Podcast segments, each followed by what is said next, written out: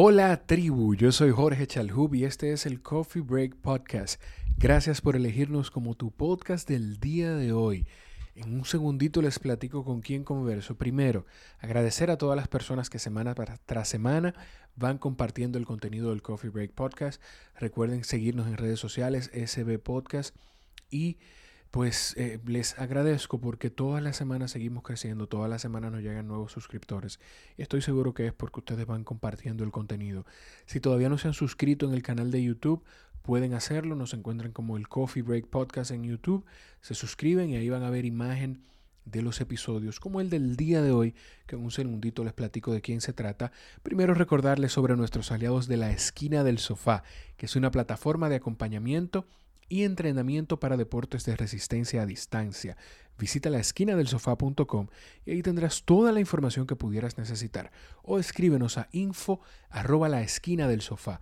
Recuerda también que puedes encontrarnos en internet como sbpodcast.com.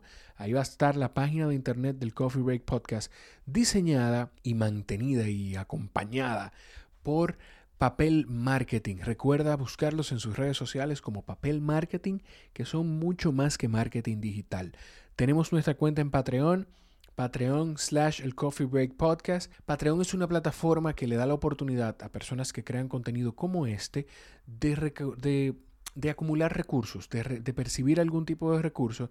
A nosotros nos va a servir esto para poder adaptar los espacios de grabación, para poder tener un espacio de grabación todavía más apto para invitar a los, a traer a los invitados aquí a casa o seguir moviéndonos. Y ahí estamos. Puedes colaborar con 1, 5 hasta 10 dólares.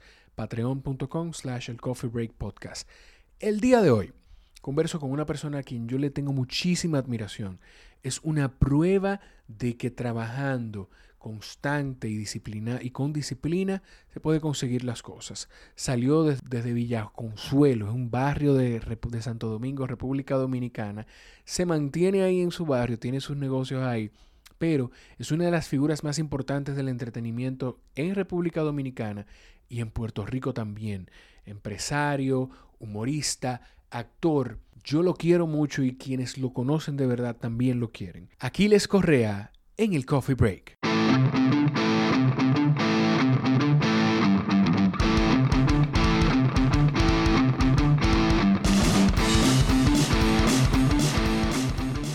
Hermano, Aquiles Correa, ¿cómo estás? Ese soy yo. Saludos, paz con dos dedos. Dime de ti, Charles. Yo estoy bien, mano. Por fin se nos dio. ¿Dio brega, sí? Sí, pero, pero bien, feliz, porque es que cuando yo, yo recuerdo que te llamé, la primera llamada fue, yo creo que el primer mes del podcast, no, porque el podcast fue finales de marzo que saqué, yo creo que fue en abril, que es prácticamente el primer mes, y te dije, mira, una llamada. Para acá sigo brincando, sí, y espérate, y fecha. pero fue una llamada, como yo le decía, ahí sonó algo. Se fue la luz. Welcome to Dominican Republic. ¿Fue la luz que se fue? Eh, ¿Suena así? Sí, porque se Ah, por la, ok, las bocinas, ok. Las bocinas. No, no, no, está bien. Yo dije, ya le quemé el, aire a correr aquí. Sí, y ahora entra la planta. Mira, eh, recuerdo que te dije, le dije a mi esposa, le dije, mira, eso es una llamada simplemente para asegurarme, porque yo estoy seguro que no me va a decir que no. Te llamé y te dije, mira, estoy con esto, eh, quiero saber si puedo contar contigo para más adelante una conversación. Y me digo, dime cuándo y dónde me dijiste. Claro, claro. Eso, Así no puede decirte que no, Dios me castiga. Por la amistad mía con tu papá y mi admiración mía hacia tu abuelo. Sí. Era obligatorio. Eso, eso a mí no se me olvida. Y el cariño hacia tus tías. Sí, es que es difícil. Es difícil no El único chalhu que, que se dificulta como cogerle cariño es a mí. Pero después a los otros ya, los, otros, caen, caen, como cualquier dulce. Correa, eh, yo decía en uno de los históricos, cuando dije que venía para acá a grabar, no dije que era contigo, pero dije que era una persona que yo conozco, pero que realmente no conozco, porque tú y yo no conocemos, nos queremos muchísimo, somos amigos, yo te, te admiro muchísimo, te lo he dicho cada vez que puedo, pero conozco algo de tu historia, pero eh, quizá lo que conoce la mayoría de la gente, pero hay muchas cosas que, se quedan, porque en, esas en esas entrevistas que te hacen siempre hay, eh, son 15 minutos, entonces vamos, vamos a picarlo para... Sí, a lo del momento, lo que tú estás, lo que tú estás actualmente. Sí, ¿qué, estás promocionando? Y vamos arriba. Pero tú, estamos, es bueno que la gente sepa que estamos en tu barrio, estamos en Villa Consuelo. Estamos en lo que era antes el otro Correa, ahora el Lithium Bar and Lounge, ¿verdad? Lithium by Correa. Lithium by Correa. Entonces, tú naciste y te criaste aquí Y ahora mismo tú eres una de las figuras principales del entretenimiento en República Dominicana y en Puerto Rico. Y me perdona. Adiós, gracias. Sí, yo nací, me crié aquí. Yo me mudé de Villas Consuelo en el 2009. Cuando mi padre, en noviembre de 2009, decide venir de retirada de Estados Unidos a Dominicana, a su casa. Sí. Entonces en su casa ya no cabíamos, mis hijas, mi esposa, eh, mi papá. Sí. No cabíamos, una casa pequeña. Y se fue complicando. Sí. Y me mudé en el 2009, pero soy nacido y criado, nací en la Felipe Vicini Perdomo. Y luego la, viví en la Tunti Cáceres y luego en la Valera, todo en la misma cuadra sin bajar la acera. Felipe Vicini Perdomo, Tunti, Felipe Vicini Perdomo en el patio de los cagados. Felipe Vicini Perdomo 69, parte atrás. Ahí vivía mi abuela, María de los Ángeles Reyes, la adoraba, me malcrió muchísimo, se lo agradezco. Eh, al lado de mi bisabuela, doña Emilia, número de ciento y pico de años.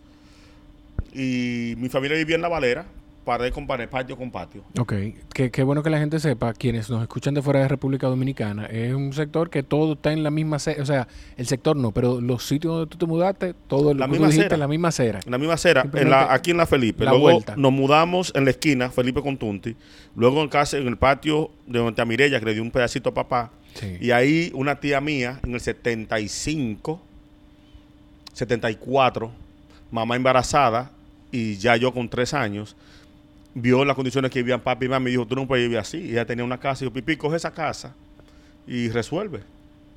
Mi tía Rosa, que Dios la tenga en gloria, no tuvo hijos y en el 74-75 repartió todas sus propiedades a sus sobrinos. Sí.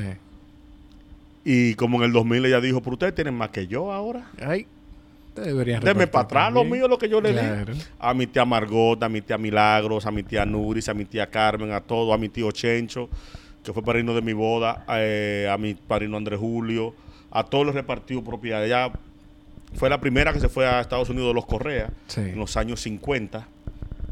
Ella trabajaba con una familia norteamericana como, se, como sirvienta. Y cuando se fueron del país se la llevaron. Y ella empezó a arrastrar a toda la familia. Em, recuerda ella empezó a arrastrar a toda la familia. Y los Correa están viajando en los años 50. Entonces, ¿cómo es que tu tía tu papá, tu hermano vive fuera del país también, tu, Mis hermanas. tus hermanas. ¿Por qué Correa no, no migró a Estados Unidos y, gracias a Dios, porque tiene una mm, carrera aquí bien provechosa? Eh, yo creo en los 80 fue muy. Papá se fue definitivamente. Aunque papá viajaba en los años 60, papá viajaba con Seito Mateo. Era, era Manboy, lo llaman como Manboy. Como Manboy, como bolerista, como lo que sea. Él lo colaba. Eh, papá se va definitivamente ya a vivir a Estados Unidos en el 80. Ok. 79, 80. Si fue por el ciclón David. 79, 80. Se va papá a Estados Unidos definitivamente. Se lleva a mami en el 82. Se lleva a mi hermana Tata en el 84, 85. Pero en los 80 Nueva York era muy, muy, delincuente. Sí, muy Mucha droga. Sí los dominicanos lamentablemente nos hicimos dueños de un negocio bastante grande de la droga en Nueva York y papá tenía miedo de llevar a sus hijos, sus demás hijos. Claro. Incluso mi hermana más pequeña se fue en contra de la voluntad de mi papá. Mi hermano se logró ir porque se casó con su novia, su novia era norteamericana, se lo llevó, sobrina de una vecina y se conocieron. Eh, ella se lo llevó y yo me quedé. Mi otra hermana, Iris, eh, no vivía con nosotros en ese momento. Luego que vivió con nosotros, papá nunca quiso llevar a hacer y papá no le hizo papeles a ninguno de sus hijos a Tatá solamente. La que se fue por cuestiones de salud. Ok. Para hacerle una cirugía en un brazo y una pierna. Por eso fue en el 85. Se fue Tatá. Pero a mis hermanas, mi hermana y mi hermano, no, papi dijo que si por él era, no pisaba en Nueva York. Y, pero tú migraste en un momento, no a Estados Unidos, pero me fui a Cuba. Te fuiste a Cuba a vivir. Papá, yo recuerdo que mi hermano me cuenta que papá le dijo, ahí está Kile, que se quiere ir. Ahí me dicen Kile en la familia. Sí. No digo el apodo del patio, porque el que me dice ese apodo me asusta porque digo, diablo, ¿de dónde ¿De dónde que, me conoce, de ese apodo? Eh, papá le dice a mi hermano, ahí está Kile, se quiere ir para Cuba. Y mi hermano le dijo, papi, él se quiere subir en un avión. Sí. Déjelo. Sí. Me fui a Cuba dos años, men. Una cosa, espérate, porque tú 89, 91. Tú dijiste, no le digo el apodo del patio, Y es porque me imagino que en alguno de esos sitios donde tú viviste, en alguna de las casas, eh, eran casas que compartían un mismo patio, diferentes casas. Sí, eran como 13 casitas. 13 casitas que compartían un mismo patio. Un mismo patio, dos baños y dos inodoros. Perdón, las 13 familias. Las 13 familias. Ok. Que estaban frente a frente a la pieza de mi abuela. Te cuento, yo tengo buena memoria. Las piezas Sí. eran Doña Emilia, mi bisabuela, Ok. Mamá Ángela, Sí. vivíamos nosotros, Doña Cristina y Manuel. Don Manuel era un limpiabota de la esquina de la Tunti con Felipe. Todo el que vivía con nosotros sabe quién era Manuel, el papá de Pulo, que era limpiabota también, que heredó la esquina. Wow. Pulo falleció en un accidente hace unos años. Valdés, que está en Nueva York, Tita Consuelo, Cuquita, Tita Elena. Había un espacio que había un desagüe, ahí había una trampa de grasa de todo el patio. Sí. Entonces estaba Agustín, Chucho, que falleció hace un año, Esther, que es de la familia, es prácticamente de la familia, Tío Etilita, que era hijo de Tita Elena, primo hermano de papá. Era estilista, porque era boxeador. Entonces la gente decía Etilita. Pero el, el apodo era estilista. Sí. Entonces, frente a él vivía Silverio, Yaniquequero, que todavía vende Yaniqueques, en La Moca con Peñavalle, debajo de la escuela. Está él y su hijo todavía y Ricardito. Yo lo vi nacer a Ricardito. Y detrás de él vivía Daniel, que tiene una ferretería ahora aquí en La Felipe. Esas eran las casas que habían ahí. Todas esas casas que yo te mencioné, habían algunas, dos, tres y hasta cuatro muchachos. Sí. No, mentira, cuatro ninguno. No, mentira. Bueno, si donde Cristina habían cuatro pero era la más que había, pero habían dos y tres muchachos. Todas esas casas compartían dos baños, dos inodoros y dos baños. Y había uno que era vedado, que era de Tío Jiménez, que era administrador del patio, ¿Qué era eso? que eso nada más era él, que era con su negocio, llave. El dueño del negocio. Y cuando alguien estaba enfermo, le decían, Jiménez, la llave. Y le permitió, Jiménez permitía que usaran su baño. Tú sabes que ahí me llama la atención de eso. Tengo lo de Cuba aquí en la cabeza, pero mira, me vas a ver bajando la cabeza un par de veces Por para las notas, sí, nota y para anotar cosas que no se me olviden. Eh, yo nunca, nunca, nunca, Correa, nunca te he oído hablar con resentimiento ni frustración de tu niñez, de tu adolescencia, de momentos que no fueron fáciles, porque para nadie, por más que papá o mamá quisieran pintarle la vida a un muchacho, compartí un baño con 12 familias más. O sea, No, no, yo estaba ahí porque quería. ok, Ya mis padres vivían en la casa que les regaló tía Rosa. ok. que papá la fue construyendo por parte. Papá duró construyendo esa casa desde el 83. Yo recuerdo para la poblada de abril del 84. Papá había hecho dos habitaciones y un baño. Vivíamos entre fundas de cemento y blog. Papá iba a Nueva York, trabajaba un tiempo y venía y construía, iba haciendo por pedazos la casa. Yo vivía ahí porque quería, porque quería estar con mi abuela. Yo era el nieto mayor. Era el nieto querido de mi tío Machi. El primer nieto. El primer nieto de mi tío Cuchito, que trabajaba en aduanas, y yo usaba pañales desechables en el 74. Ah, bien, cuidado. Pues no, no, no, o sea, estaba dentro de la carencia. Sí, había- yo no fui pobre, yo tuve carencias. Sí, Pero después que yo he visto la pobreza de frente, en sitios que he ido a, a hacer cosas, me di cuenta que no fui pobre, yo tenía carencia, había déficit. Por ejemplo, en casa muchas veces comimos arroz con huevo diario, sí, pero comíamos, exacto. comíamos. El arroz siempre estaba. Yo recuerdo cuando papá se iba, iba donde Tapirula, una zona que vivía Tapirula la, de toda la vida, y le decía, cualquier cosa que vengan a buscar los muchachos, usted se lo da.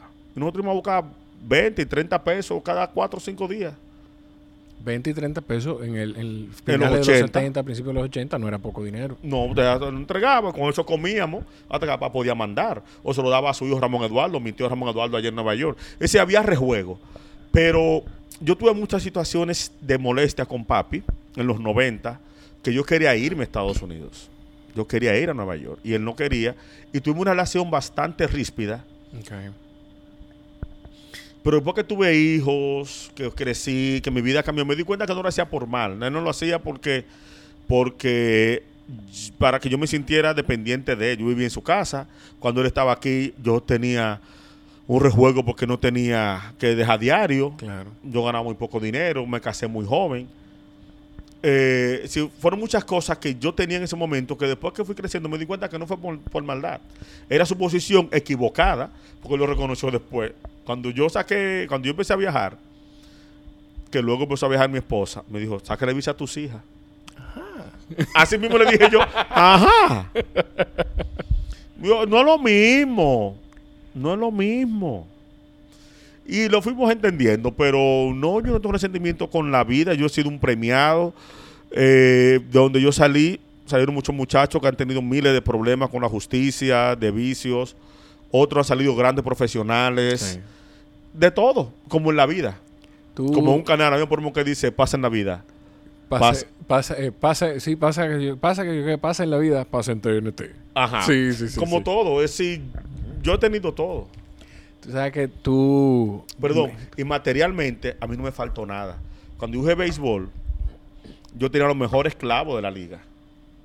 Y tenía mi guante profesional y mi bate. Cuando fui Boy Scout, yo tenía casa de campaña. ¿Fuiste Boy Scout? Sí, Grupo 9 Don Bosco, Patrulla Cardenal. Eh, yo tuve casa de campaña, mi mochila completa, papá me comentó. El niño Boy Scout, sí, ok. Cuando vino en ese viaje, mi mochila con su cantimplora que abría, era una cosa bella, mi casa de campaña, mi caja de nudos, mi caja de cuchillos, pelota, ok, lo mejor es, es decir, materialmente a mi papi y mami me dieron todo. Quizás tenía su, su ausencia, pero materialmente no me faltó nada. Tú sabes que tú mencionas lo de tu papá y hay una y un no sé si te pasa como a mí. Hay un yo tuve un momento en mi vida con mi papá en el que no llevaba llevaba y más de mi parte que de parte de él, porque después fue que yo aprendí que como era mi papá de una forma no quiere decir que no me quiera ni mucho menos, es que él tenía esa forma. Y con los años ha ido ha ido siendo distinto. Y yo perdí, no fue mucho tiempo, quizá un año, dos años, momento chulísimo que después que yo paso ratos con papi ahora, le digo a mi esposa, Dios mío, la cosa que yo me perdí por, por quizá no tener el nivel de madurez que debía tener en un momento. Y, y, y- y lo lamento, ya no, no hay que lamentar porque ya pasó. No sé si te pasa en algún momento. sí, cada rato. Papi y yo nos sentamos detrás del tinaco allá en la azotea, en la casa, en las algunas tardes, fines de semana. Y yo no, yo, ¿cómo que papi tiene tantas historias que yo no me sabía? Exacto. Hablamos del barrio, casi siempre del barrio que hablamos. Cuando le digo, papi, se murió fulano. Fulano, mira, él tenía amores con fulana en el 45. Ellos vivían y me hacen las historias y conversamos. Papi es fundador de La Valera. Mi familia se mudó ahí en el 30 con el ciclón San Zenón. Lo sacaron de la zona de San Carlos, le dieron, tía Rosa compró solar ahí con mi abuela Tatá. Y fueron de los fundadores de esa calle. Ok. Y tiene, si todo lo que pasó en la Valera, papi sabe quién se mudó, dónde vivía, qué pasó cuando Trujillo, al 65, todo. Y yo me siento a hablar con papi y, y yo no me puedo quejar porque como yo viví con él, casado, hasta el 2009, y él no quería que yo me fuera. Incluso quería construir arriba. Yo construí un cuartico para mí arriba, cállate tú aquí, yo no, papi, ya. no. Yo tenía ya una me- jipeta que dormía en la calle. Sí. Bueno, cuidaba un señor a dos esquinas, me la dejaba en la mañana y él tenía una llave, el señor. Y, y yo tenía la mía. Es decir, era muy complicado. Yo, papi, tengo que salir, tengo que, que despegar. Y hablábamos muchísimo. Y la relación mía y, y de él, creo que creció fue por eso, porque teníamos tiempo. Los dos tenemos el problema de que dormimos poco. Aunque la gente no crea, de que no duermo donde sea, yo duermo poco. Nos levantamos a las 3 de la mañana a, a sentarnos en la azotea a hablar. Wow. Me dice, vamos para la azotea para que no nos oigan esta gente. Yo vengo para la azotea a las 3 y pico hasta las 6 de la mañana. A las 6 yo bajaba y me acostaba otra vez, si no tenía nada que hacer y lo que sea. Pero uno conversa mucho y me doy cuenta de que los errores de nuestros viejos no lo hicieron por maldad, lo hicieron Sí. por, era su forma. Y que entendían que en ese momento eso era, eso Era lo forma. correcto. Sí, sí, era sí. su forma. Es así. Cu- dime de Cuba. Dime de Cuba, Cuba. una experiencia inolvidable. Del 89 al 91. 89-91. Yo me fui 17 de septiembre del 89 ¿A qué te fuiste? A estudiar. Dijiste yo tú trabajaba en la clínica Rodríguez. Santos. ¿eh? Dijiste tú aquí que era estudiar. o Fue a eso que fui. Fue a estudiar. Fue a eso que fui, pero wow. Ay, El si libertinaje que yo viví. Si usted está escuchando, vaya al video en YouTube. Este, este es uno de los episodios que qué bueno que hay cámara. El, vi- el, que el video, el libertinaje que yo vivía, que yo encontré allá, Sí. es una cosa increíble. Y Ahí aplica lo de que viajar le abre la mente a la gente. sí, leí mucho. Leí mucho, no te lo puedo negar, aprendí mucho. Mucha cultura. Yo tenía compañeros de Cabo Verde. Yo no sabía que existía Cabo Verde. no existía que, no sabía que existía Burkina Faso. Ese, ese, no, ese no lo conocía, ese yo no lo conocía. Burkina Faso era alto volta en su momento, hasta que se liberó en 74-77. Fue la guerra de liberación, le quitaron el nombre para Burkina Faso. Ok. Mozambique, Angola, eh, las Guineas, Guinea-Bissau, Guinea-Conakry, Guinea Ecuatorial. Eh, tuve amores con una muchacha de Etiopía, Eso fue en Cuba. en Cuba. Todo eso, todo eso fue leyendo y estudiando en Cuba. Y, con, y mis compañeros Mm, claro, de aula. Sierra Leona, eh, de Sahara, Saharaui, los amigos Saharaui de Sahara Oriental. Tuve una novia panameña en el segundo año, que yo, yo dominicano, ella panameña, y nuestros panas eran Vito de Cabo Verde y Salambuja Bubácar Lecuala, Ah, ok. que es Saharaui, y andábamos los cuatro juntos y decíamos, si nuestros hijos se, si tenemos hijos y se involucran, van a estar complicados entre los padrinos, los papás, diferentes culturas. Sí. Salambuja comía con las manos en algunos momentos, cuando estaba, era su costumbre comer con las manos. Vito no podía verla comiendo con las manos, su, pero su costumbre eran otras y así. Lo más cercano era mi, mi novia Francia en, en- en su momento y yo, la panameña, porque éramos muy latinos, Claro. éramos muy parecidos. no- los panameños y los dominicanos nos parecemos mucho. Incluso Nos parecemos mucho, pero fueron dos años. Tuve una novia cubana, Ok. la reencontré por Facebook hace poco a su hermana y me habló de ella. Eh, estoy hablando hace 30 años, prácticamente. Y fue todo muy bonito, muy chulo, dos años de mucho aprendizaje, eh, que no solo recomendaría, ah, ahí viene la cosa también de padre e hijo. Sí. Si mi hija me dice mañana que se va a estudiar a Cuba, yo no la dejo. Porque tú viviste una experiencia. Viví una experiencia. Quizá no va a ser la misma que ella vaya a vivir, pero No, porque ya yo sé y lo ayudaría. Por ejemplo, en mi caso.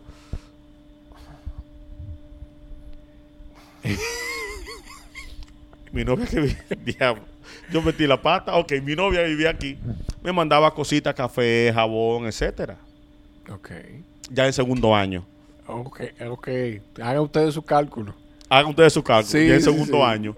Cuando yo vine en el 91, ya bien y no me volví a ir. ¿Tú entiendes? Pero el libertinaje, eh, lo que se está viviendo en el mundo políticamente con la caída de la URSS, la caída del muro de Berlín, la desaparición del CAME, el surgimiento de nuevas repúblicas en la Unión Soviética. Una cosa que a ti, que, que quienes te conocemos sabemos mucho de ti, es que tú eres una persona de una vasta cultura general. O sea, tú eres un tipo sumamente inteligente y eso es la cosa que yo no sé. O sea, nosotros, los seres humanos comunes y corrientes como yo, no entendemos cómo que una persona puede conocer tanto. Pero es quizá porque lo vemos ahora y no hace 25, 30 años, que era cuando tú empezabas.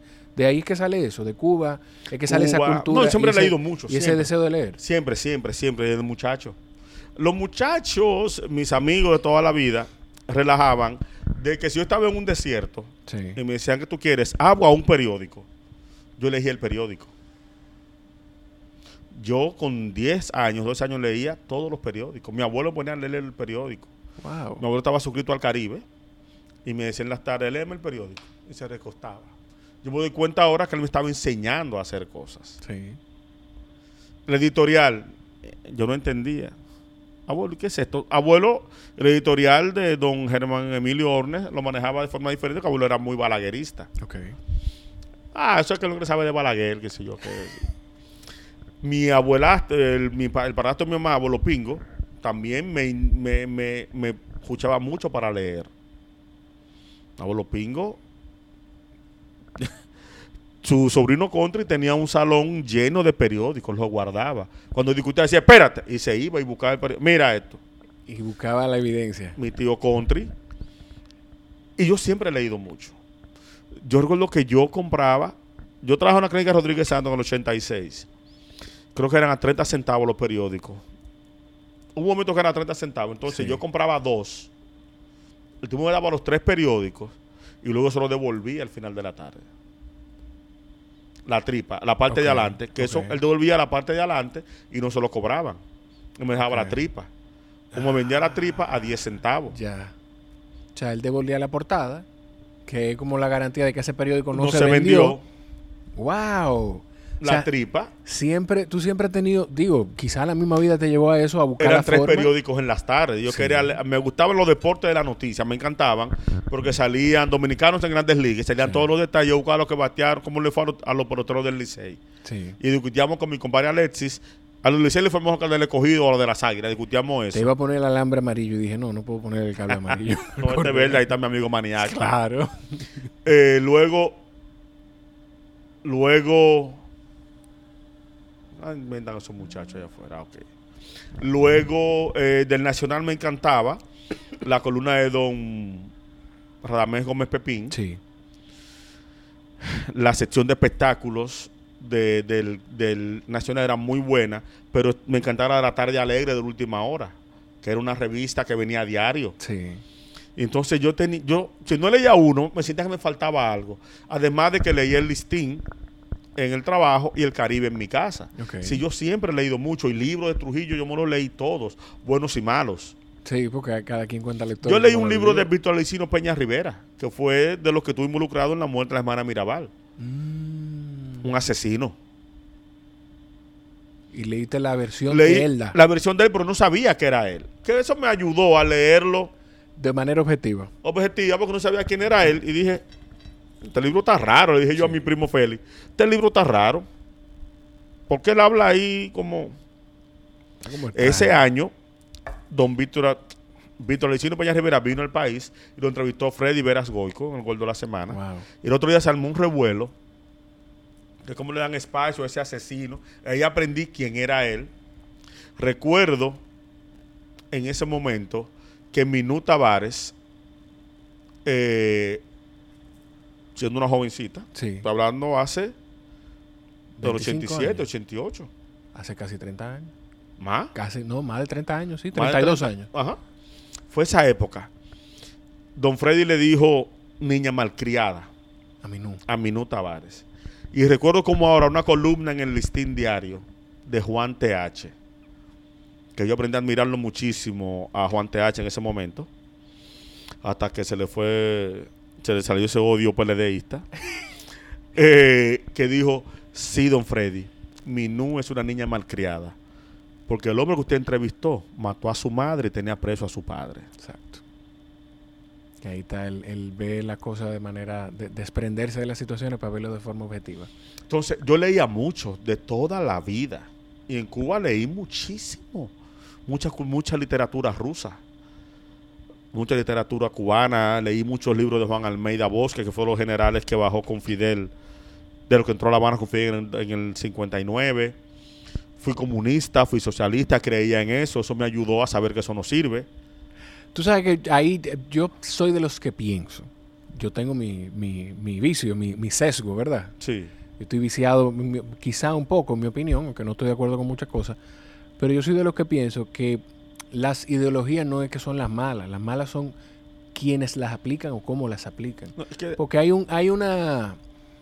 Yo siento que hay una. hay ramas, hay partes del tema del, del, del socialismo, de tú decir, óyeme, todo el mundo debe tener derecho a, a recibir atención médica. Todo el mundo debe tener derecho a esto, a lo otro. Y la inequidad no debe ser tan grande. Ahora, todo el mundo tiene que trabajar también. Es que no todos somos iguales, Jorge. Es que el socialismo parte de una igualdad inexistente. Tú no puedes tener el mismo derecho, pues, los mismos beneficios que tiene una gente que, no, que, que se dedicó a sentarse en una esquina y decirle, Estado no tiene que dar todo. Yo creo que los derechos sí, beneficios no. Los beneficios. Porque No, hay ni derecho- derechos, no, hay- Ni los derechos. Tú no tienes derecho, ahí te pongo un hotel. ¿De dónde sacaste esos cuartos? No, pues son un derecho. Sí, pero te hay, hablo- hay te un, hablo- derecho, te hay hablo- derecho a la diversión.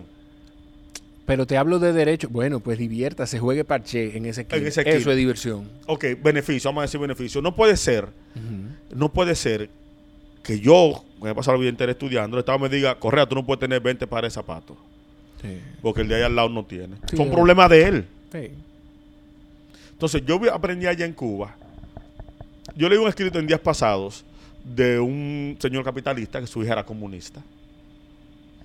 Y en una cena el señor le dijo, mira, de tus 10 puntos de la nota, vamos a coger 3 puntos de los tuyos para dárselo a tu hermana, que sacó 3 para que tenga 6.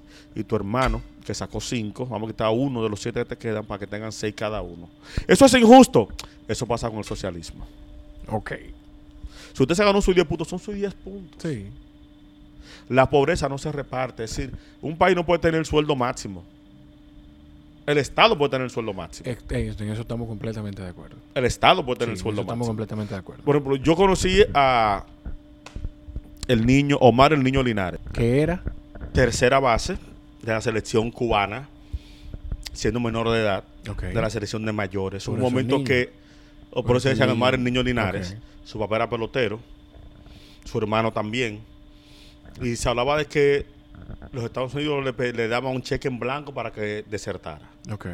y él nunca lo hizo. Entonces, viendo las condiciones en que vivía ese señor, reportaje que le hicieron luego de un mundial de béisbol que pichó Gene Abbott Ok. en ese mundial, le ganó Cuba el juego a Gene Abbott ya en el último partido. Yo decía, pero que un hombre con ese talento no debe vivir en esas condiciones. Sí. Que no, es que, que si tú tienes un talento, Sí. tú tienes que bien vivir. Yo no te doy ese talento para que tú estés cogiendo una guagua, Sí. para que duermas sin aire. Señor, el aire acondicionado está subvaluado en la sociedad. Sí, no, eh, no, mira. Yo tuve aire en el 89, perdón, en el 2009 cuando me mudé, con Cuando los te mudaste con 39 tu papá. años. Wow. Que papi no quería aire en la casa. No, eso consume mucho. Papi, yo la pago. No, no, no, no, no. no. So, porque yo tuve aire que mis hijas dijeron, ay, papi, te parece un resort. Ay, hombre. O sea, ¿Tú entiendes? Sí. Entonces, una sociedad donde le diga a los talentosos que tienen hasta ahí, no está bien. Yo, es lo que te digo, yo siento que hay cosas que funcionan y, y hay muchas cosas que no. Igual, igual con el, Con el capitalismo, igual. capitalismo. Yo, Y- ojalá pudiéramos encontrar como un punto medio. Claro. Porque así mismo de ahí, de, de Cuba, salen muchísimos atletas muy buenos. Yo escuché una conversación, te la voy a compartir, de... yo- tengo que dejar, en todos los podcasts que yo hablo, hablo de Joe Rogan, del podcast de Joe Rogan. En esta es una conversación con otro comediante que se llama Joey Díaz, que Joey Díaz, que es de raíces cubanas, le traduce la con Joel Romero, con el peleador cubano de. UFC. Él compartiendo y comentando cómo es el sistema en el que él creció en Cuba y cómo él se hizo atleta ahí. O sea que dentro de todo, es, es por lo menos eso funcionó. Y así mismo hay muchas cosas que La no. escuela rusa ayudó mucho a la escuela cubana. Fíjate que el deporte en América se emparejó, luego salen los rusos. Sí, Sí, no era una cuestión del sistema, era una cuestión de capital. sí, también. También. Era una cuestión de capital. Fíjate que Y que después que, y, y tú dices los rusos, pero después que entonces la Unión Soviética también se, se desarma, se emparejan mucho las cosas a nivel mundial. Claro, es que paso a, a los años 90. Para en el Varias, donde yo jugaba baloncesto, Sí. siempre había la discusión, los pro-comunistas y los pro-Estados Unidos, de qué era mejor si Rusia o Estados Unidos. Y había uno de los muchachos que le decía, es que Rusia no puede contar como país porque es una unión. Sí. Y Estados Unidos es igual, ya se llama Estados Unidos. Luego, en el 92, Sí, cuando se emparejó las cosas, el tipo decía, ven que ya Rusia no coge 200 medallas, Sí. coge Porque 100 está y coge 20 Yugoslavia, Ucrania, coge 20 Ucrania. Letonia. Sí. Es decir, no es, nos vendieron un bluff de que, miren, eh, por ejemplo, en Cuba mis compañeros de, de- de curso me decían, ¿y por qué tú hablas español tan claro? Que para ellos, extranjeros, eran que hablaban portugués, francés, que eran muy, éramos poco latinos, dos nicaragüenses, había un haitiano, dominicano estaba yo solamente en mi escuela, luego llegó, llegaron dos más, pero había un desconocimiento internacional bastante marcado, Sí. porque le mostraban lo que les convenía. Los viernes daban un programa, CNN World Report. Era el que veía eso decía, por el mundo se está acabando menos aquí. Aquí que estamos bien. Incluso uno de, las- de los problemas que yo tuve en el 91, cuando no pude volver, que no quise volver, fue que no me lo prohibieron, yo tuve muchos problemas allá. En octubre del 90 trajeron los restos al país de don Francisco Enríquez y Carvajal, Sí. que estaba enterrado en Santiago de Cuba. No fuimos invitados, yo fui invitado como dominicano en Santiago a la exhumación para mandarlo para acá. Vieron unos periodistas cubanos aquí. Fue la época de la crisis grande de la gasolina, final de los 90, inicio de los 91. Los periodistas que llegaron allá a Cuba hicieron un programa en Teleturquino, el canal de Santiago de Cuba, y hablaron que esta vez se estaba descacarando, que aquí se estaba comiendo uno con otro. Y llegó al colmo el periodista en decir, cuando salimos del hotel donde estábamos quedando, camino al aeropuerto, yo le regalé cuatro velas al chofer porque no había luz en el hotel. Le regalé cuatro velas al chofer y ese señor no sabía cómo agradecerme ese regalo. Está feo. Mentira. Claro. Y todo el mundo relajándome, diablo, aquí, tú ahora que, tú, que en tu casa de que hay nevera con de todo, porque para ir una nevera llena de cosas Sí. es un lujo, Sí. cuando debe ser un derecho. Claro. Entonces yo me y le dije tres vainas. Fui en ese año, fui a la- en esos tiempos fui a La Habana y bajé con periódicos de Santo Domingo. Ay. Y dije, mira, ya trae especiales, supermercado, mira, especiales de carne. Si tú tienes el dinero, tú compras esa carne. Mira, aquí te dice que hay problema. Pero coge el grama de aquí. ¿Dónde dice que hay problema? Y tú sabes que no hay huevo. ¿Dónde dice ahí que no hay huevo? Ahí dice que todo estamos bien. Sí.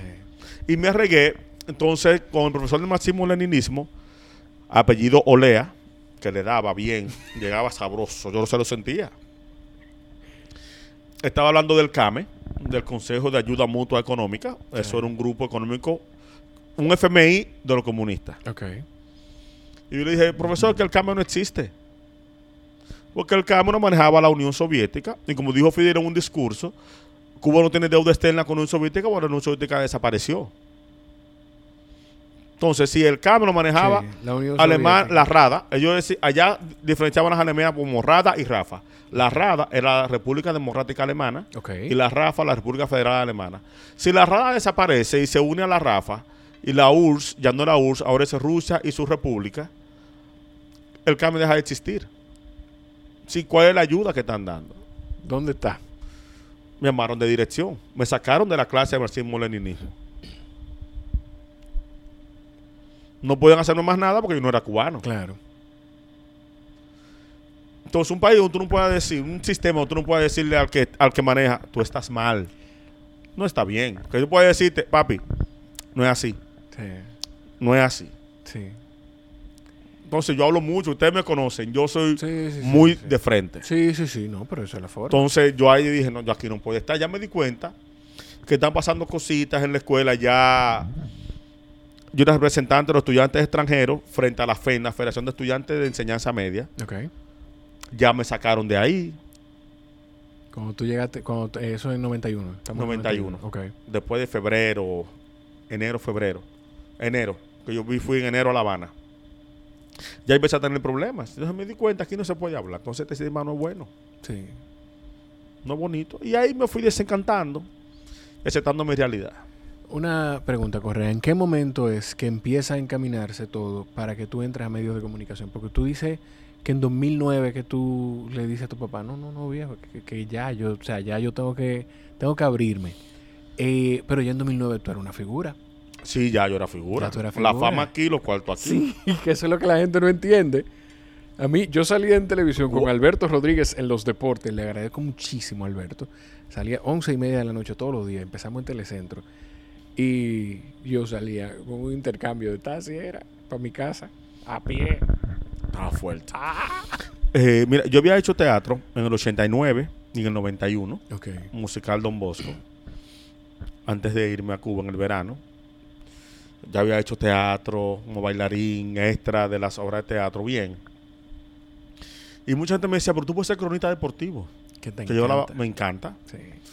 pero no estoy preparado para ello todavía. Después de trabajar en ESPN Radio con Orlando Méndez, año en el 2011, Sí. cuando abrió ESPN. Sí, sí. Cuando, que, que lamentablemente no funcionó aquí y ya no está ESPN Radio aquí, pero fue, yo creo que fue 2011. Ok, en ese momento yo ahí estaba con Orlando Méndez, José Luis Mendoza, Sí. Bejarán, Sí. y yo ahí me di cuenta que yo sé cuánto batió fulano y cuánto batea de promedio, pero yo no soy cronista. La gente me decía, tú puedes ser cronista deportivo, porque yo discutía mucho y, a- y como tengo buena memoria, eso me ayudaba. Sí. Pero yo no me preparé, yo no soñaba con esto, yo no lo busqué. Me llegó de rebote. Y quizás por eso lo he disfrutado tanto, porque no siento como lo merecía, sino lo estoy gozando. Yo siento que tiene mucho que ver con, con la actitud que tú y yo estábamos hablando hace un rato. Porque tú ten- en 2009 ya qué tiempo tú tenías en el medio. Nueve años, diez Nueve. años, cumplía diez. Entonces ya estamos hablando de que tú tienes 20 años de carrera en los medios de Ahora en noviembre, Entonces, en 2009, ya con 10 años en el medio, eh, ¿en qué año? Tú empezaste entonces en 99, 99, 2000. 99.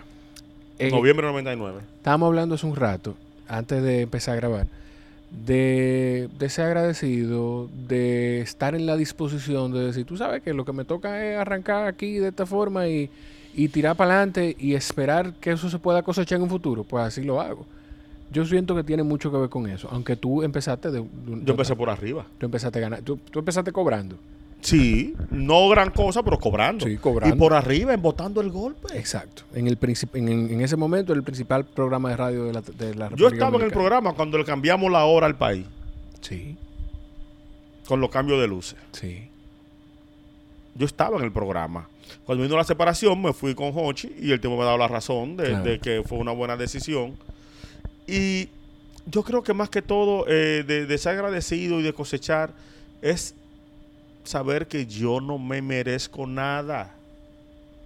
Yo debo agenciármelo todo. Hay gente dice, yo no me merezco esto. ¿Cómo tú sabes que tú no te mereces Claro. eso?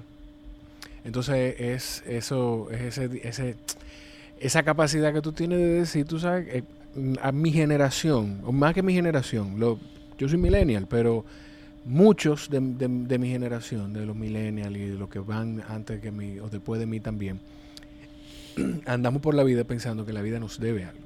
No. Tú vas con todo lo contrario. No, no. He sido un bendecido, señora. Yo era la ficha perfecta para ser un muerto en los 80, Sí.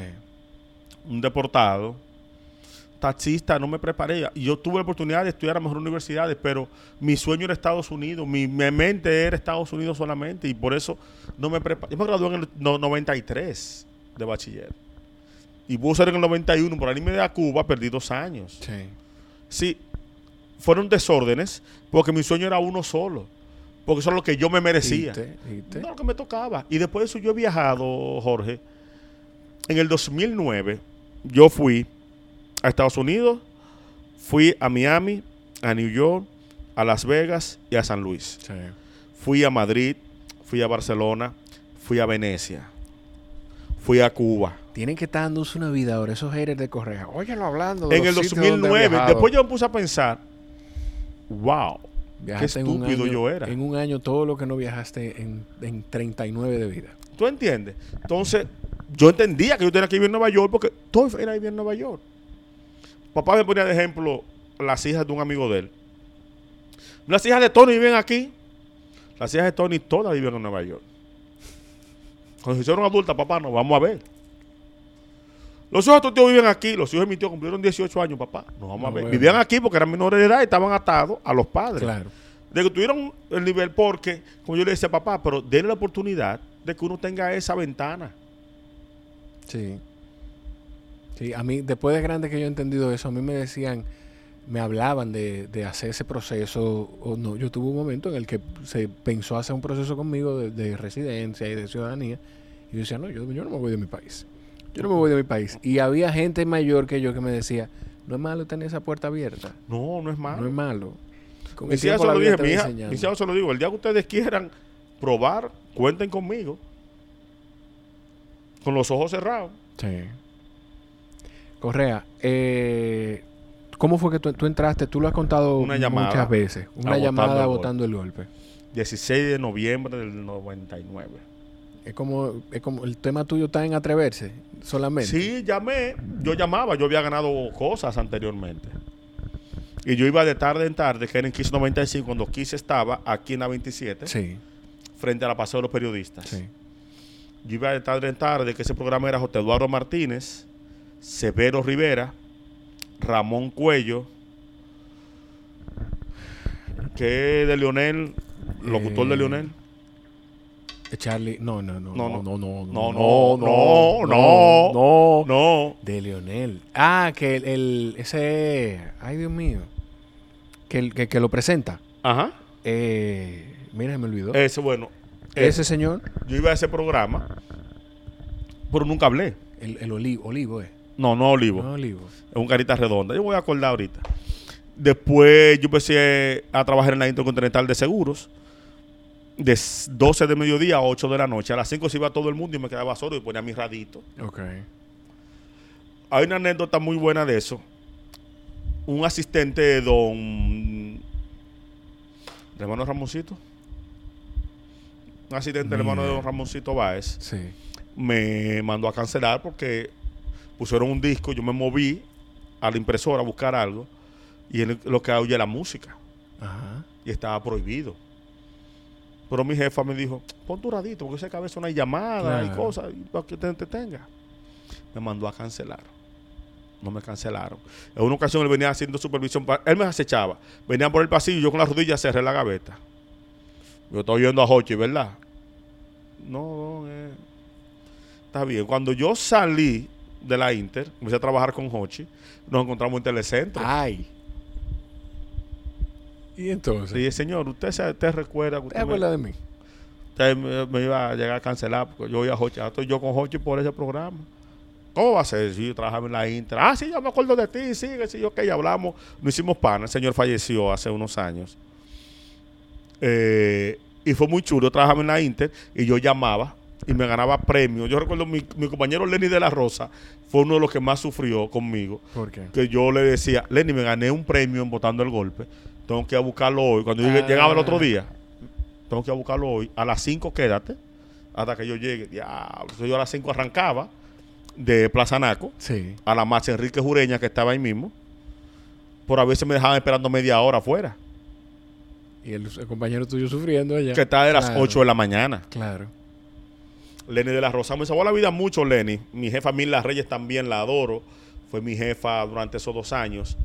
Y cuando yo entré a la Inter, algo muy chistoso. yo entré y en esos días publicaron en el periódico El Siglo la boda de Ramoncito Báez, Ajá. que tocó Juan Luis Guerra, Sí. que los padrinos fueron Peña Gómez, Leonel Fernández Ya tú sabes. y fue Bello Andino en representación de don Joaquín Balaguer. Ya tú sabes. Y la boda, y yo me regué hablando de esa boda, de esos gastos que la sociedad, cómo va a hacer con la pobreza. Y Lenny me dice, "Mm, es el dueño de esto. ¿Qué? Y yo, la salida mía fue, ¿ustedes creen que esto es justo? Miren eso. ¿Ustedes creen que esto es justo? Es el dueño de esto. ¿Ustedes creen que esto es justo? Y todo el mundo así. Que no me invitaran a esta boda. Y gente, "Ah". Pero yo iba a regarme Claro. con la inequidad. Me salió el comunista Sí, de sí, esa sí, época. Sí. Pero fueron unos años muy chulos. Yo iba a, la, a botando el golpe a cada rato. Hasta que en el Que, 2000. perdón, que a la larga la vida también te dio la razón con eso. Con eso de, de los gastos de esa boda y vimos todo lo que pasó con ese señor. Ok, entonces Ah, ok. yo me fui. ah, no, está ¿Tú bien. entiendes? Sí, sí, sí. Entonces ya yo en el 2000, sa- en el 99, salgo de la Inter y fue no, no fue en el 2000 que yo entré, señores. ¿Qué ¿Cuándo ganó Hipólito? El 2000. Fue en el 2000. Tengo 19 años. Fue noviembre del 2000. Ok. Perdón, estaba mal. Noviembre del 2000 porque era Hipólito el presidente. Cuando cambió la hora. Sí. Fue su primera Sí, medida. Sí, es verdad. Fue su- entonces yo salí, de, sí, sí. yo salí de la Inter en el 2000. La guagua se me daña y eso. Yo era fumador. Y yo fumaba, yo iba a la casa de una amiga a beber, a tomar café y a fumar. En el balcón de su casa. Ese día ella estaba lavando, estaba con ella en el cuarto. Ella lavaba eh, en el cuarto de servicio ahí. No fumé aquí adentro. Y me fui para el balcón y al estar solo aburrido, cogí el teléfono y empecé a marcar. La llamada entró. Era sobre los centros cerveceros que estaban hablando. Sí. Y yo por ahí me explayé.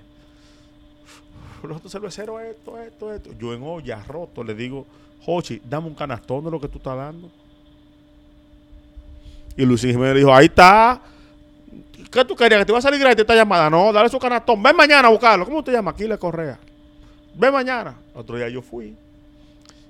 Y Luis me vio y me dijo, no, dame tu teléfono que tú tienes. Oh, o sea, porque quien, de una forma u otra, tú entrabas votando el golpe entonces por Luisín. Luisín Jiménez. Ah, Y en las mañanas Luisín me llevó a desayuno de humor con Boruga y es del Cordero. Wow. Y me deja ahí. Me dice, yo me voy de este programa porque no puedo estar trasnochándome. Y le voy a decir que te dejen. ¿Tú estás dispuesto? Oh, pero ven acá. Con Boruga, mi humorista favorito. Yo fuímonos. Mi primera presentación en televisión fue con Boruga. En Boruga Fat Free, como los Reyes Magos. Un que lo hicimos eh, allá en Mango TV. Sí. Boruga. Que ese programa era Boruga y Rotmariel Olea. Ajá. Sí. Eh, eh, los Reyes Magos éramos Tuto. ¿Tuto Guerrero? No, Tuto Feria. eh, Ah, Tuto, sí. sobrino de Sí. Felipe, Sí. hijo de Don Augusto Feria. Sí, sí, sí. Felipe y yo éramos los Reyes Magos. Y yo recuerdo que me felicitó Milarito Holguín, mi primera presentación en televisión, que si yo qué, que si yo qué, muy chulo. Y Luisín Jiménez que me lleva botando el golpe, me protege, porque había una situación de tirantes, de metidita de pie muy interesante en el En programa. aquel momento en el programa. Y Luisín es que me, es que me protege. Hoche está, estaba buscando a alguien para sustituir a, a- a Irving Alberti, que no se había anunciado, pero ya Irving se iba pa, perdón, para el pasarrato, Ok. que era el programa que en la tarde en televisión. a las 7 de la noche, creo. Creo a las que- seis de la tarde. 6 o 7, sí, era. Era, era- temprano, Irving no podía estar en botando el golpe, Claro. porque tenía que estar en el programa temprano y eso. Y con Isha trabajaba él ahí, En el pasar. Ay, sí. Sí, en el pasarrato. en el pasarrato. Estaba Isha, Kenny Grullón. Sí. Y Joche estaba buscando a alguien sin decirlo. Y yo llamé. Y eso me, me, me aprovechó Luisín, me protegió mucho, me ayudó mucho, me aconsejó mucho. Le agradezco estar en los medios a Luisín Jiménez. Y cuando vino la separación, eh, yo entendía que mi futuro estaba al lado de Joche. ¿Y tú lo hablaste con Luisín? Sí, claro. Él mismo me lo dejó ver. Él mismo me lo dejó ver. Yo estaba en la reunión donde explotó toda la separación. Cerca de las 3 de la mañana. Wow. en un barcito que estaba por donde está la plaza universitaria, Rómulo con Churchill, La plaza universitaria. No, donde está. Eso es Sarasota con Churchill. Sarasota, Sarasota, Rómulo la de arriba, Sarasota con Churchill, Sí. restaurante que estaba allá abajo. Yo estaba ahí cuando explota todo. Y Luisín ya me había dicho días antes, mira, Hochi, ya Hochi había anunciado que nos íbamos, nos íbamos- íbamos para, para otro grupo de emisoras. Y Luisín me dijo, si se queda una parte, si hace un programa bueno en esta emisora, se va a quedar una buena parte. Pero Entonces, hay que pensarlo bien. esa forma. de Además, ese dial dice. en la esquina y la gente no le gusta mucho para la esquina. Eso está en el fondo, 106. Es un problema. Y además, Luisín nunca me dijo que me fuera con él. Claro. Quizás se me lo hubiese dicho, Se lo agradecemos ahora que no te lo haya dicho. pero Gonzalo el Juidero, que yo voy a la oficina, que estamos todos ahí. ¿Con quién contamos? Dijo tío Belín. Dios lo tenga en gloria. Digo, no, tío, yo estoy aquí. Y yo recuerdo que esa semana a Hochi le llegaron personas que tú no te imaginas, de mucho peso en los medios. A decirle, estoy contigo. Estamos a tu orden. espacio. Y Hochi dijo, no, yo prefiero empezar con los que están, los que se quedaron conmigo para que vean qué es lo que. Agradecimiento, claro. Y empezamos Michael Lora, Patricio Lora, Mildred de la Mota, Sailí, una muchacha cubana, Yo. digo, hace 25 años, 20 años. no, 20. Hace No, 20 no. años yo Fue era un 2001. muchachito. 2001, 18 Yo años. era un muchachito. Yo, yo de... ¿Tú a qué edad tienes? No, yo tengo 32. 14 años tú tenías, tú estabas todavía Imagínate. pensando en Goku y esa Mm, gente. Yo te voy a decir una cosa. No, yo nunca vi Goku. Yo siempre fui pariguayón. Yo veía cebollitas. Yo, yo te voy a decir una cosa. Yo, mi memoria de- del programa es llegar a la emisora. No, que ustedes entraban. eh, Si ustedes entraban después del programa, yo empecé en medio de ahí. comunicación. con- yo empecé en medio de comunicación, eso no es secreto, con Pablo Ross. Y Pablo tenía el programa en la emisora. Tu 3 papá compartía 5. con Pablo. Pablo hacía, ellos son amigos de, de infancia. Y Pablo hacía el interactivo 3 a 5 y papi iba Empezaron los juntos. martes en, a hacer recetas de ingeniería. Y ahí yo recuerdo que iba y para mí era chulísimo salir de la- y acompañar a papi a la emisora y después salir de la emisora, ver las caras de quienes seguían y, y conociendo a través de los años nosotros. el impacto de ese programa. Yo tengo esa página completa todavía en casa, la vi hace poco, que se me están dañando los periódicos, estoy dando una forma de salvarlos, de cuando empezó. sí. el interactivo 3 a 5 y luego nosotros, que fue en la Emilio Amorel, detrás de Color Visión, que comenzamos. Ahí nos quedamos desde abril hasta julio, Yo cuando que fue al otro inauguraron. edificio. Yo fui al otro yo al- ya a la Núñez. a la Núñez, sí, ya yo, ya yo iba a la Núñez. Mira, es increíble. ¿Sabes que yo llevé el currículum a ese edificio, a la Núñez? Era que estaba Skytel. Y tú fuiste. Ay, Dios Y yo pasaba a Vipers en Codetel y dijeron, están pagando mejor en Skytel. Y yo fui, pero Skytel estaba buscando solamente operarios bilingües. Yo no sé inglés y me quedé fuera. Al final terminé trabajando ahí 10 años en ese Para edificio. que tú veas. Tú, antes de que terminemos, Correa, porque tú tienes que seguir con tu día y yo tengo un chiquito que tengo que atenderlo a la casa para que mi mujer no me mate. Eh, tú tienes ya cuántas películas hechas. No sé, me. Se me voy a sentar a contarlas y se me olvida. En las entrevistas cuando me lo preguntan, es, que, me tú, acuerdo. te acuer- tú puedes poner a pensar, pero no importa. Pero las que tú sientas que son el, el- la que te empujó cuando arrancaste, que tú dijiste Sanky Panky. Sanky Panky. Sanky Panky es arroz, habichuela y carne en mi casa. Sanky Panky fue que Que fue Yo la no tengo- que te- yo no tengo que fue- agradecerle Que a- fue la que te dio a conocer también en Puerto Rico. en Puerto Rico. Yo no tengo como agradecerle a Pinky esa llamada en febrero del 2006 A Pinky la llamada y a... y a Hochi que me dijo, Pinky te va a llamar, no te pongas a hablar de dinero, coge lo que él te dé. Y a Pachuli que, que Pachulí que me guió en los ensayos, me iban a sacar de la Sí, película. eso yo me acuerdo. Esa- eso yo creo que lo vi en el podcast de Chiconchente. Me iban a sacar, Pachulí que me jala. Nosotros ensayábamos la calle atrás de APEC, la México, Sí. cuando tú cruzas APEC, que Sí. está el colmado, la placita está el colmado, el- el en la esquina hay un, había un salón y había un salón de ensayos arriba de madera muy chulo, muy acogedor, muy antiguo, se Sí, sentía el arte. Ahí ensayábamos. Y Pachuli un día me cogió abajo. Ven acá. Pinky lo que quiere. Yo, yo veía, recuerdo que Milber y Pinky se miraban. Y Carlito Reyes, como dice, este no Y es. tú... ay, ay, ay, ay, ay, ay. Ellos quieren que tú hagas esto. Por ejemplo, cuando Carlito diga tal cosa, quieren que Carlito diga esto. Que lo diga así. Carlito es tu personaje. sí. me armó el personaje Pachulí. El otro día en el ensayo, cuando llegamos, para, para, para, pum, se miraron los tres. Uno dice, Pero, coño, oh, ya. Pero enderezó. Y por ahí me fui, por ahí me fui. Mira, después me lo dijo. Me dijo, tú estabas a dos ensayos que te sacaron. Y en algún momento tú le dijiste a ellos eso. Ya, bueno, públicamente tú lo has dicho, pero tú le dijiste, no, yo... pa- Sí, Fulano, eso me, lo dijo, Pachulí fue el que me... fulano me enderezó. y yo después hicimos mucha amistad. Ya Pink había sido mi jefe en Telecentro. Sí. en Divertido. Y a mí ya inició mucha amistad en la película. Y se lo dije. No, no, fue Pachulí que me salvó. Entonces, y pasó en Santicló que el personaje de Manolo Zuna no era Manolo Zuna. Era otro comediante. Ah, ok. Y después de tres o cuatro ensayos, Se fue. Mira. y la quiero- niña no era la hija de Pinky. Era otra niña. Y después de tres o cuatro ensayos dijeron, vamos a probar con la hija de Pinky. La niña no fue. La niña daba el personaje, pero no fue, No fue, a unos ah. ensayos un fin de semana. Y pusieron a, la hija a de la hija de Pinky que andaba con Pinky. Tú lo haces. Lee ahí, mami. Así, así se descubren grandes cosas y grandes artistas han sido Pero Sanky. Panky, si tú pones un top en mi vida de cine, Sanky Panky, Santiclón, mi buen protagónico, y Dominriqueños. Mención especial Los Locos También Piensan, Sí. mi primera película, y Goodbye New York, mi segundo protagónico.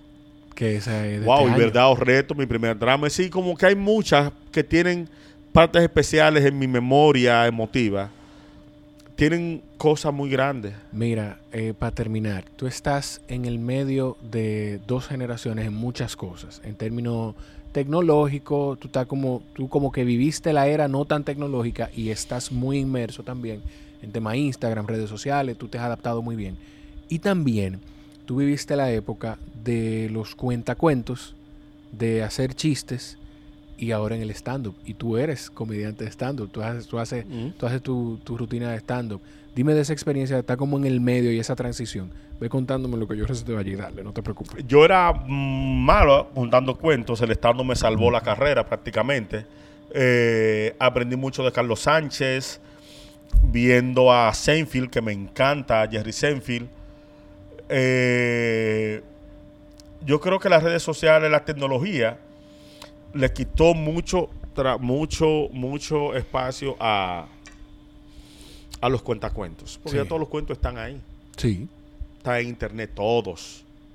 Si tú no eres un buen desarrollador de cuentos, que tú puedes hacer el mismo cuento en tu forma y que cause gracia, te fuñiste. Entonces el estando te da la oportunidad de tú contar cosas tuyas, formas jocosas y causar risa. Claro. yo he sido un beneficiado de eso. Y de la vida también, que, te, que, que, que a través de los años que tú has vivido es, es- que viene tu experiencia. Claro, es lo que yo he vivido. Así, difícilmente alguien que no haya. Tú no le creerías a, a, a quien, para no mencionar, al hijo de don Leonel Fernández, que te haga una rutina de los carros públicos. Imposible. Se le escribió a alguien. Claro, Pero si te la hago yo, tú me lo crees. claro, Aunque yo hace siglos que no cojo un carro público, pero tú me lo crees. claro. Aunque te diga que fue la semana pasada. Sí, Tú lo que sí, vas a decir, ¿y qué te hizo un carro público la semana pasada? Y yo te digo lo que tú quieres, tú me lo vas a creer. sí. ¿Tú entiendes? Donde estando te permite eso, que tú hagas tu historia y que la gente te lo crea. ¿Y cómo tú te mantienes entonces conectado? Fíjate cómo tú haces el comentario del carro público, pero hace mucho no lo coges. ¿Cómo tú haces para mantenerte conectado con eso? Yo voy al mercado, yo voy al supermercado, soy que hago mi compra.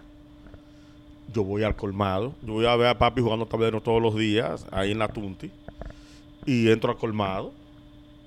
No, y aquí llegamos fue y pudimos ido en el carro y fuimos caminando. Fuimos caminando a buscar comprar café. Sí. Eh, sí es, eh, hay forma de tener conexión sin estar envuelto en todo. Yo voy al barrio, bueno, yo me siento en la esquina con los muchachos.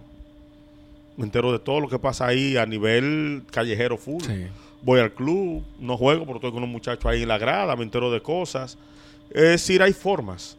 Hay formas. Mira, no hablamos, contigo hay muchísimas cosas que hablar y, y ya terminando, no hablamos de, de la política, no hablamos de, de tu parte de, de empresario, sí, sí, sí, de tu parte de empresario, pero sí yo sé, tú empezando la conversación dijiste en un momento que todavía vas a alguna, a algunos sitios del barrio, bueno, tú te mantienes aquí, pero que vas a algunos sitios del barrio a hacer cosas que tú haces, y esas cosas yo sé que son, que es labor social, Sí. que tú haces. No sé si, si a través de, de una fundación que te... Si hay una fundación debajo de Las Palmas en New York que me ayuda mucho.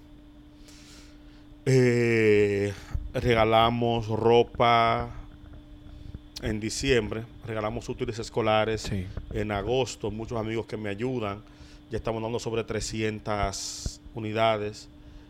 La Fundación Villaconsuelo en New York Ok. Pastoral Villa Consuelo en New York, manejada por nuestro amigo Iván Cos y aquí Francis Guerrero. Apoya mucho, tenemos una actividad todos los meses, to- en octubre, todos los años. Este año no pude ir, que estaba envuelto en la inauguración de este negocio de litio y no pude ir lamentablemente, ya con el ticket comprado, me duele, que yo soy ñoño con un ticket. Eh, apoyamos mucho a los niños. Si usted iba fuera del de sector. aquí y usted quiere ver a correr, usted lo llama y le dice, mira, te mandé, te, aquí te, te mandé tu ticket eh, de ida y vuelta. Loco, yo fui Está a aquí. Boston sin hotel en el 2016. A ver, fue, fue a ver Serie Mundial. No, a ver la despedida de Avi Ortiz. Que Su- la última serie contra Toronto. Que casi lo mismo. Yo fui sin ticket, sin hotel. No hablamos de eso. Entonces, el hotel que me buscaron, me lo buscaron a una hora de Boston. Y yo, coño, no puedo moverme así, el Uber me va a sacar el bolsillo. Entonces, la primera noche dormí en la casa de la novia de un amigo. Mi amigo fue, me dijo, mami, mira, eh, Correa va a dormir aquí. Ve a dormir para mi casa y el que se quede aquí en la tuya. Ay, hombre. Y la segunda noche en la casa de un amigo. Que esa es otra. No hablamos ni siquiera de, de la relación de amistad que tú has cosechado con muchísimos peloteros. Muchos. No, y mucha gente del medio. Sí. Cuando me Vinicio Muñoz me saludó por mi nombre, Vinicio Muñoz, que es mi ídolo en baloncesto. Una gloria. Yo me quería morir. Él me voció en Yes. Yo estaba en Yes comprando una boleta para ver a los toros van. A las cuatro y pico de la tarde. Él me voció del segundo piso arriba del salón. ¡Correa! Seguro andaba dejando a Laura, a la hija. Seguro. Ahí hay un estudio de música. Ahí estaba el estudio de Angelito Villalona, sí, creo. Sí. ¡Correa! ¡Está tarde! ¡Va para Tejochi! Y ese Vinicio Muñoz. Y me está llamando por mi nombre. por mí. Me saluda Hochi. Cumpleaños en noviembre, Vinicio. Yo Sí. creo que cum- no, yo creo que él cumplió años ya. Es en noviembre. No, Búscalo. Lo, lo voy a buscar, pero yo creo que él cumplió años. Vamos a cerrar Búscalo. este negocio ya, Correa. Mira, gracias de verdad, mano. Tú sabes, te lo he dicho cada vez que puedo, cada vez que tengo chance. Eh, yo te admiro muchísimo. Tú eres un ejemplo de superación, de trabajo, de persistencia y de, darle oportunidades a la vida. A, a darle oportunidades a cosas, a caminos que la vida te enseña y a tomarlos. Y ojalá, ojalá Alexandra y tus hijas nos permitan en algún momento tener un legislador con la voluntad y el deseo del bien y, de, y del porvenir de la mayoría, como yo sé que lo tienen. Amén. Ojalá Dios te oiga. Gracias, hermano. Gracias, papá. A ustedes, gracias por estar ahí. Nos escuchamos en la próxima.